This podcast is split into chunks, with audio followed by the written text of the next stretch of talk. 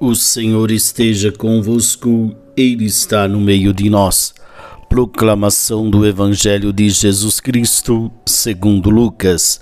Glória a vós, Senhor.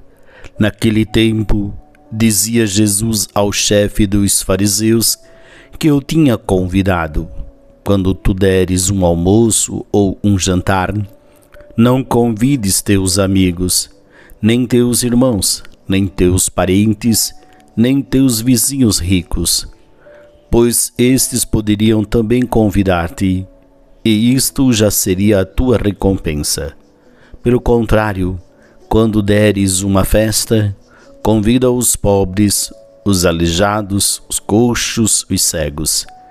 Então tu serás feliz, porque eles não te podem retribuir. Tu receberás a recompensa na ressurreição dos justos. Palavra da salvação. Glória a vós, Senhor.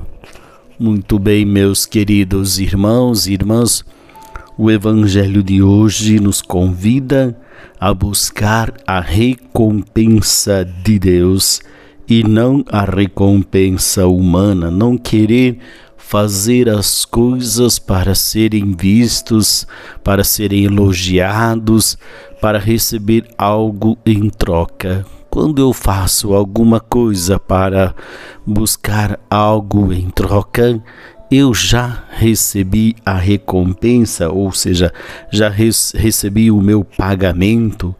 Aí eu preciso fazer as coisas para que Deus seja o meu advogado, ele pode, ele pode é, me dar realmente aquilo que eu busco, aquilo que eu necessito, ou seja, eu busco a recompensa de Deus e não a recompensa humana.